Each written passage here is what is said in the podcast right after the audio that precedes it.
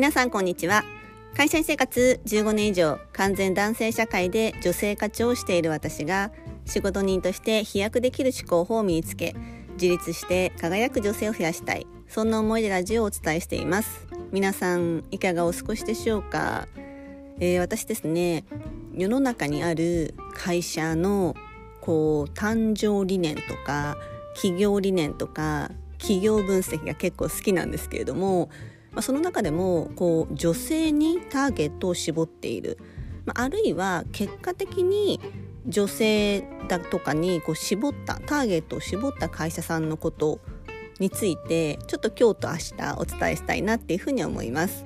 でそれをもし、うん、考え方とかを知ると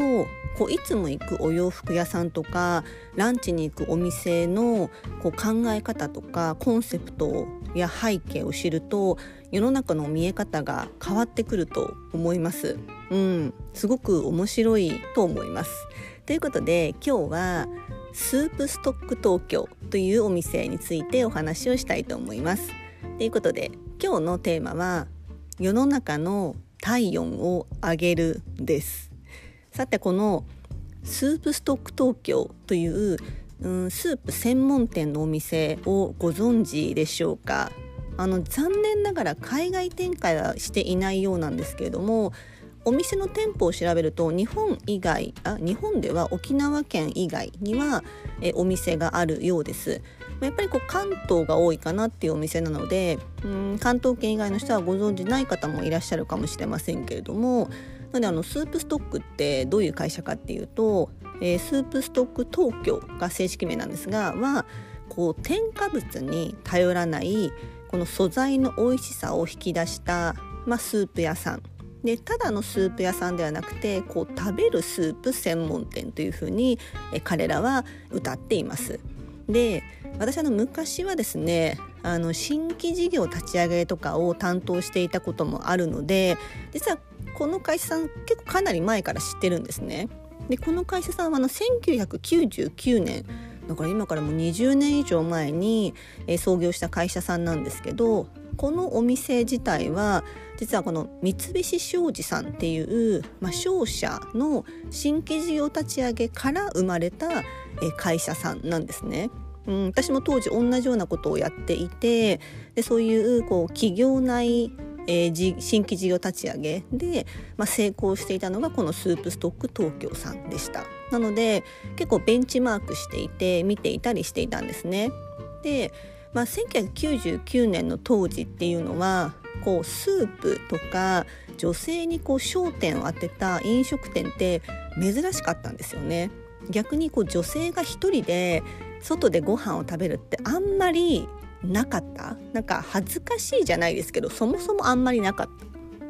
でまあ、それに着目をしたこう当時、えー、三菱商事の社員だったこう遠山さんっていう方が、まあ、いわゆる社内のこれ初めてだったと思うんですけど三菱商事始まって以来初めてのこの社内ベンチャー企業として立ち上げた会社。それがこのスープストック東京さんです。で、まあ、なんでこのうん、やっぱどのお店もですねなぜその仕事始めたんですかって結構重要だと思ってるんですけれどももともとなぜ遠山さんがこの、えー、女性でもなこの遠山さん男性です。男性がなぜ女性をターゲットにスープだったのかっていうところなんですけどもともとこの遠山さん自身がこの食のビジネスに興味があっていろいろと考えている中でなんかこう突然スープをすすってホッとするっていう女性の絵が浮かんだんだそうです。で、まあ、やっぱりこの当時女性が一人で入れる飲食店も少なかったこれも起因してあスープのお店を作ろうっていうふうに彼は思ったんですね。で加えて当時、まあ、遠山さん男性なんですけど、まあ、生まれた娘さんがアトピーだったみたいでその、まあ、母乳を飲ませるために結構奥さんがかなり食事制限をしていたのを見ていてなので安心安全で無添加のスープを作りたいと思ってこのスープストック東京は無添加をま売りにしているんですね。なのでこのスープストック東京は添加物には頼らずこう旬の素材の美味しさをま引き出した食べるスープ屋さんにしたんですね。でそしてここからが今日私が伝えたいことなんですけれどもあこれ素敵だなと思ったのとすごく大事なことなんですがこのスープストックに来るお客さん来てお客欲しいお客さんの人物像を実はスープストック東京では作り出している要は架空のモデルのお客さんがいるんですね。でその名も秋のつゆさんっていう方だそうですもう秋にできたんですかね。つゆさんっていうのは多分スープのことなんじゃないかなと思いますけれどもこの架空の人物であるこの秋のつゆさんという人をもうかなり具体的に、えー、作り上げて立ち上げ当初からこのロゴですとかスープストックのお店の内装あとはメニューなどが作進んでいったんだそうです。ちなみに秋のつゆさんってどういうイメージか分かったりしますかね？これ聞くとスープストック東京に行ったことのある人はあーってすごくイメージが湧くと思います。ちなみにその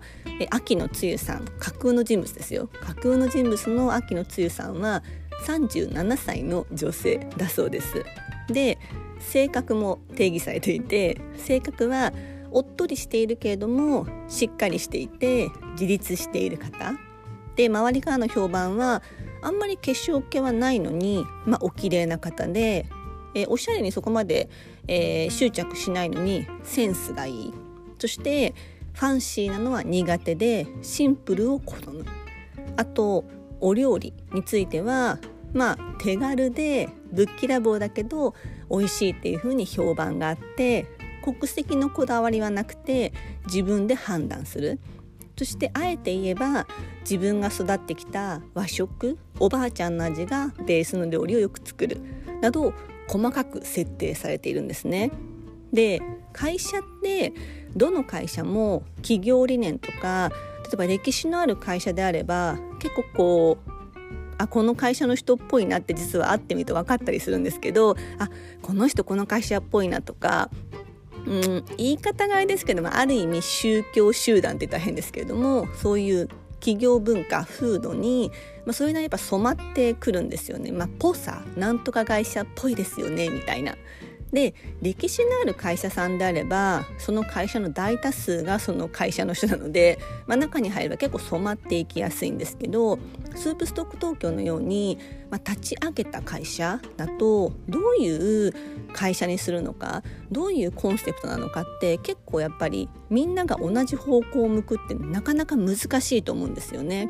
でこういうふうに秋のつゆさんっていう方を作ることでこのブランドに人格を与えたんですね。ブランドに人格を与えることでこのスープストック東京ってどういうのを目指すのかっていう、まあ、コンセプトを従業員の皆さんと共有することができた。なのでスープストック東京ってブレない。どのお店に行ってもあなんかスープストック東京っぽいよねってなる、うん、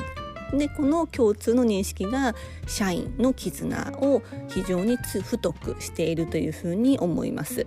なのでこうメニュー開発する時もあこのメニューだったら秋野さん喜ぶかなみたいなそういう感じでどうやらジャッジをしているようです。うんなのでこのスープストック東京って秋の梅雨さん自身が、まあ、女性であるように1人で来る女性客が、まあ、実際今も多いと非常に入りやすいお店設計になっています。なのでやっぱこう見ていくと女性に支持されるお店や企業ってブランド自体に物語と世界観がはっきりしている分かりやすくあるんですよね。その物語に私自分自身がいられるか共鳴できるかその世界に私って浸ることができるかなっていう、まあ、これが非常にキーポイントだなっていうふうに思っています。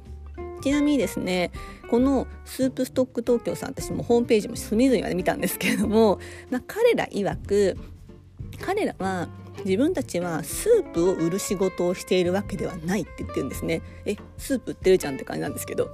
スープを売っているわけではなく彼らが思っている仕事は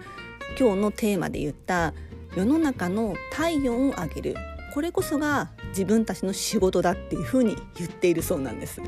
世の中の体温を上げるってめちゃめちゃ良くないですか？なんか体温が上がるともちろん免疫力も上がるのですごく、うん、なんだろうな今のサステナにもえー、つながるしいい理念だな仕事のスタンスだなと思って今日テーマにさせていただきました。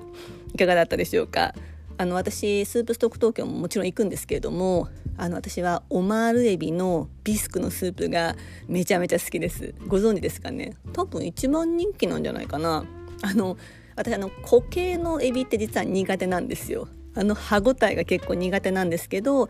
ここのスープストック東京さんのオマールエビのエビは歯ごたえはないのでもうめちゃめちゃ好き。味も大好きです。うん、あのお店で食べるの私好きなんですけど今あの冷凍パックパックになって売ってもいるのでたまにご褒美私買ったりしているので今日はちょっとスープストック東京で冷凍のあのスープを買って帰りたいなっていうふうに思っています。いかがだったでしょうか？今日のテーマは世の中の体温を上げるです。今日も最後までお聴きいただきありがとうございました。それでは素敵な一日をお過ごしくださいませ。